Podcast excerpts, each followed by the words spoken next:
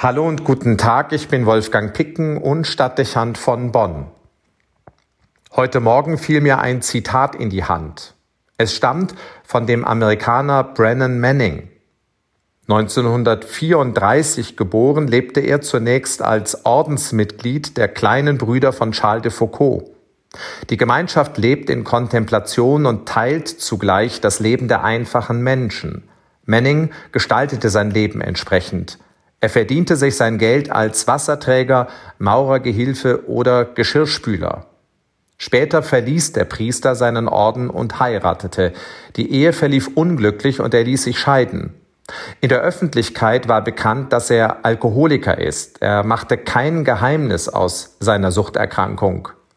Dennoch war er ein anerkannter Redner und ein viel gelesener Buchautor geistlicher Literatur. Vermutlich, weil seine Werke auf die Leser geerdet wirkten, geprägt von der Realität des Lebens und damit auch von vielen Verletzungen und Brüchen. Ein Mann, der sich bis zu seinem Tod um eine ungeschönte Ehrlichkeit vor Gott bemühte. Er schrieb über Angst und Depression, auch über das Gefühl der Verlassenheit und Einsamkeit. Dennoch waren seine Zeilen durchdrungen von einer tiefen Verbindung mit Christus, die ihm den Mut und die Kraft vermittelte, sich den Extremen seines Lebens zu stellen. Als er 2013 in New York stirbt, wird er von vielen als Vorbild menschlicher Authentizität und einer tragenden Spiritualität verehrt.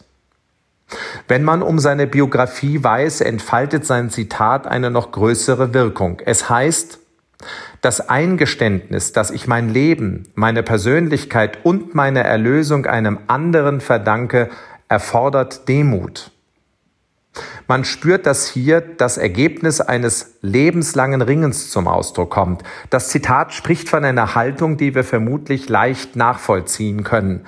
Wir Menschen bilden uns schnell ein, dass wir das Produkt unserer eigenen Leistung seien.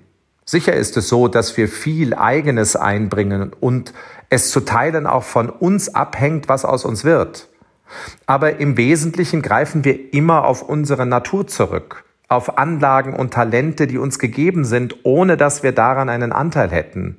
Und sehr häufig bedienen wir uns der Möglichkeit unseres sozialen Umfelds, die wiederum andere aus den Anlagen und Gaben der geschaffenen Welt hervorgebracht haben. Kurzum, es gäbe viele Hinweise darauf, dass es eigentlich wenig Anlass dafür gibt, sich zu wichtig zu nehmen.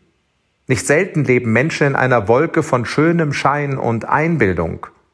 Das wäre nicht weiter schlimm, führte es nicht dazu, dass die Atmosphäre künstlich wird und der Druck beständig wächst, sich die geschaffene Illusion aufrechtzuerhalten.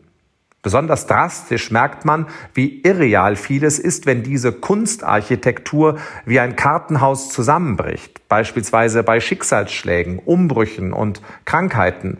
Dann zeigt sich, wie wenig von all dem Bestand hat. Wenig anders sieht es mit dem Blick auf unsere Erlösung aus. Auch hier geben sich viele den Anschein, als könne es ihnen gelingen, sich selbst zu erlösen. Totale Selbstüberschätzung, die am Ende keinen anderen Menschen und schon gar nicht Gott braucht. Ein Denkmuster, das manche verfolgen, um dann doch immer wieder die Erfahrung zu machen, dass das nicht wirklich funktioniert. Es führt dann häufig zu einem immer verstiegeneren Konstruktion und zu zwanghaften Verhalten. Am Ende sind die Menschen nicht nur nicht erlöst, sie sind kreuzunglücklich und verkrampft. Dahingehend lässt sich vorstellen, dass man mit dem Gedanken des Amerikaners Manning perspektivisch realistischer und entspannter lebt, auch wenn das Leben dann vielleicht schlichter erscheint. Das Eingeständnis, dass ich mein Leben, meine Persönlichkeit und meine Erlösung einem anderen verdanke, erfordert Demut. Wolfgang Picken für den Podcast Spitzen aus Kirche und Politik.